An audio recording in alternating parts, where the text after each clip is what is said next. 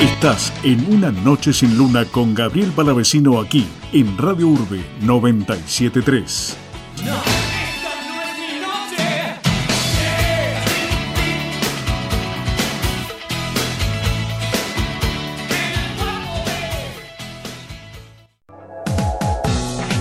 Somos Urbe.